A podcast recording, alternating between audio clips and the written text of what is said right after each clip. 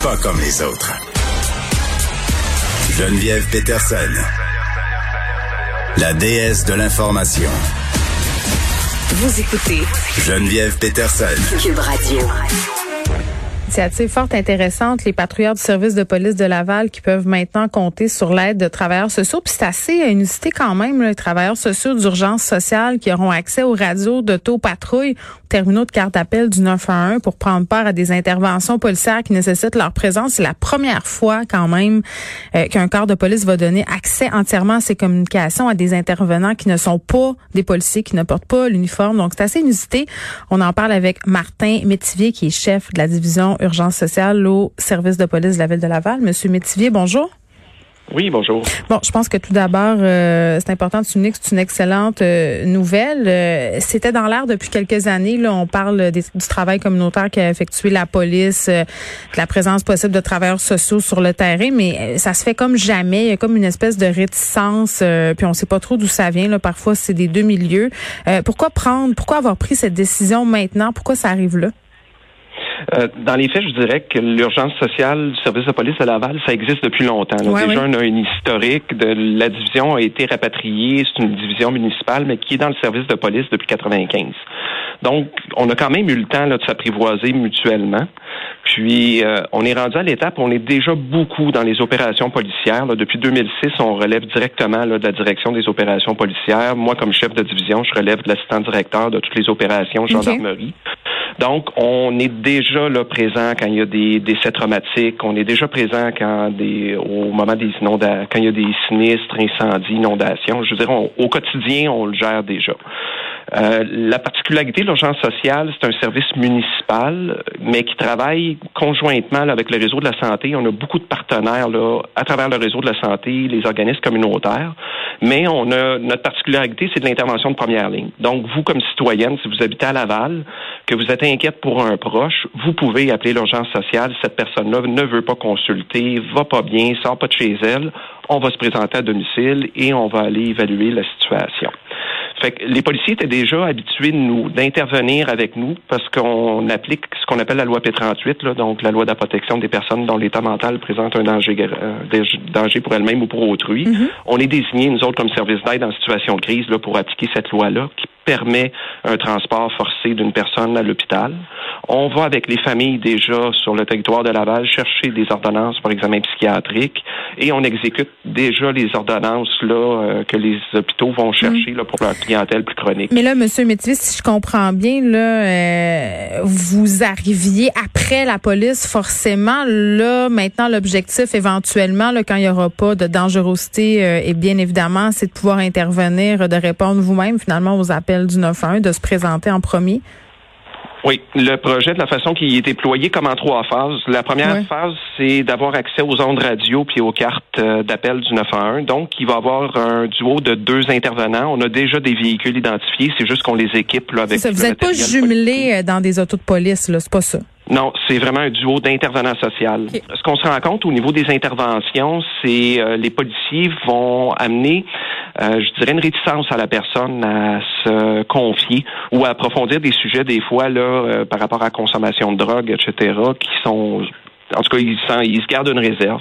Donc, notre souhait, c'est rapidement d'aller soutenir les policiers. Donc, les intervenants vont avoir les cartes d'appel, vont entendre les ondes radio, vont être capables de vérifier dans notre base de données qui va être accessible aussi, c'est est-ce que c'est des personnes connues, est-ce que c'est une situation où ça serait pertinent qu'on aide les policiers, et on va se rapporter disponible, se mettre en direction, puis attendre l'autorisation des policiers là, pour aller les rejoindre à l'intérieur, le temps que la situation soit stabilisée au début, parce que là, on va arriver vraiment plus à chaud là, au niveau des crises. Ben oui, puis le- bon, les policiers euh, quand même euh, qui ont travaillé longtemps dans la répression, je peux comprendre des gens qui de pas être à l'aise, par exemple, de parler de drogue ou de parler de trucs qui sont illégaux. Là, ça peut venir apaiser des situations. Là.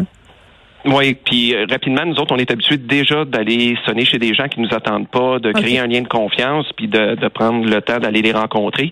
Dans les faits, on se fait à peu près jamais leur refuser euh, l'accès. Puis même dans les interventions d'autorité, là, d'appliquer la loi P38, c'est euh, même c'est 10 de nos dossiers. On réussit vraiment à traiter autrement.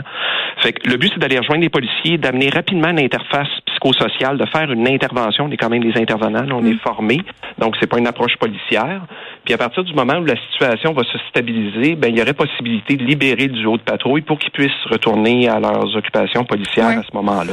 Ben oui, puis juste euh, Monsieur Métivier là, moi j'écoute en ce moment un policier en service, c'est à Télé Québec, c'est une espèce de série documentaire sur le travail des policiers, puis vraiment là à plusieurs reprises ça revient dans les commentaires des policiers le fait de dire que euh, les policiers se sentent plus outillés qu'avant pour faire place, pour faire face pardon à une clientèle qui est aux prises avec des problèmes de santé mentale, mais quand même ils se sentent pas toujours complètement outillés. Puis je trouvais qu'il donnait un exemple vraiment bon. Il y a un policier qui disait, tu sais, avant le travail de la police, si tu avais une plainte de quelqu'un qui criait dans la rue, ta job de police, c'était de le retirer de la rue. Tu sais, parce que tu mhm. voulais qu'il arrête de nuire.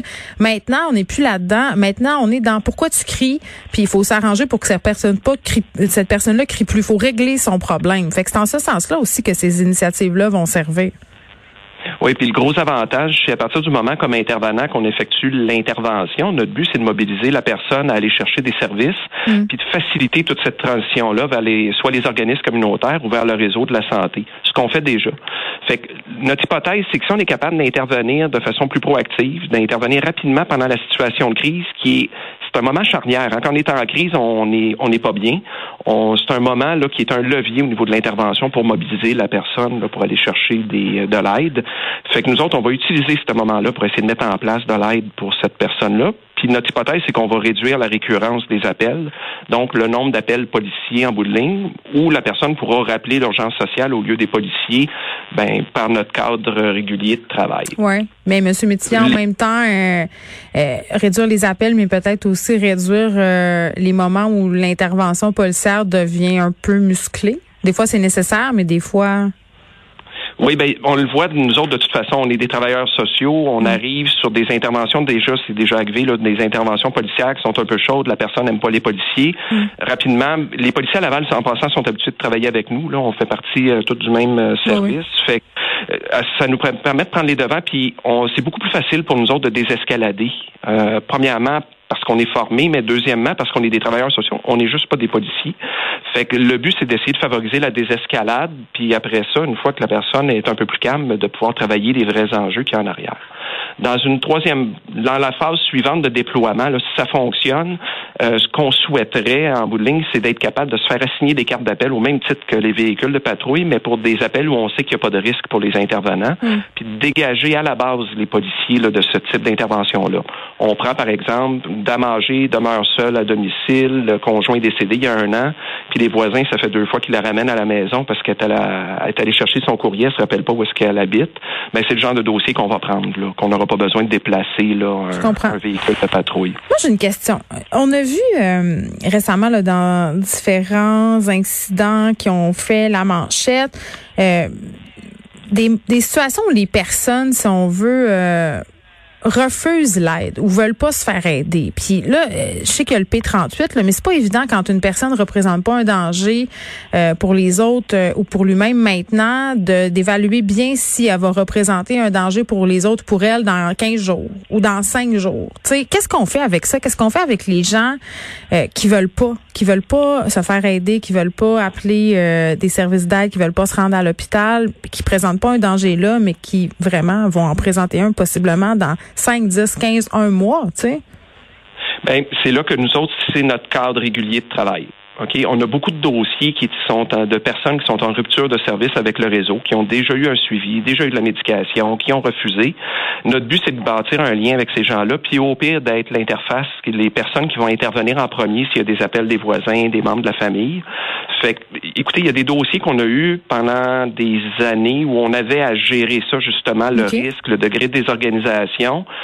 Puis nous autres, c'est qu'on travaille en arrière. Quand je vous dis que j'ai mes partenaires du réseau, c'est vraiment, on les a avec nous. On peut parler à certains psychiatres qu'on connaît, les appeler sur leur cellulaire, avoir de la consultation clinique.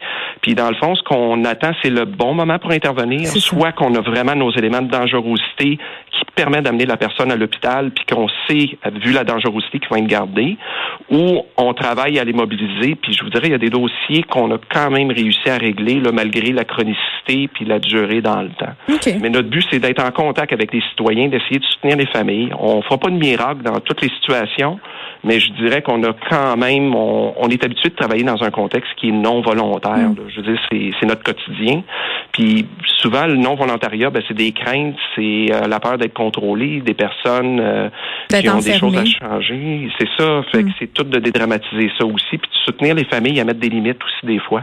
Les familles absorbent. Euh, quand un proche va moins bien, vont faire beaucoup d'efforts pour essayer de le soutenir, mais des fois, c'est vraiment contre-productif. Fait qu'il y a des familles à équiper aussi pour mettre des limites, mm. puis que la personne, ben, elle ait les conséquences aussi des choix qu'elle fait pour nous permettre d'intervenir puis d'être capable de reprendre ça avec la personne. Merci, euh, Monsieur Métivier. Martin Métivier, qui est chef de la division urgence sociale au service de police de la ville de Laval. Je vous rappelle que les patrouilleurs de ce service de police peuvent maintenant compter sur l'aide euh, de travailleurs sociaux. Ils pouvaient déjà le faire depuis euh, quand même un petit bout, mais là, c'est rendu... Euh, bon, ce qu'on souhaite éventuellement, c'est que ces travailleurs-là puissent répondre à des appels sans nécessairement que les policiers se présentent sur les lieux. Ça se fera pas aujourd'hui, là, mais c'est ça l'objectif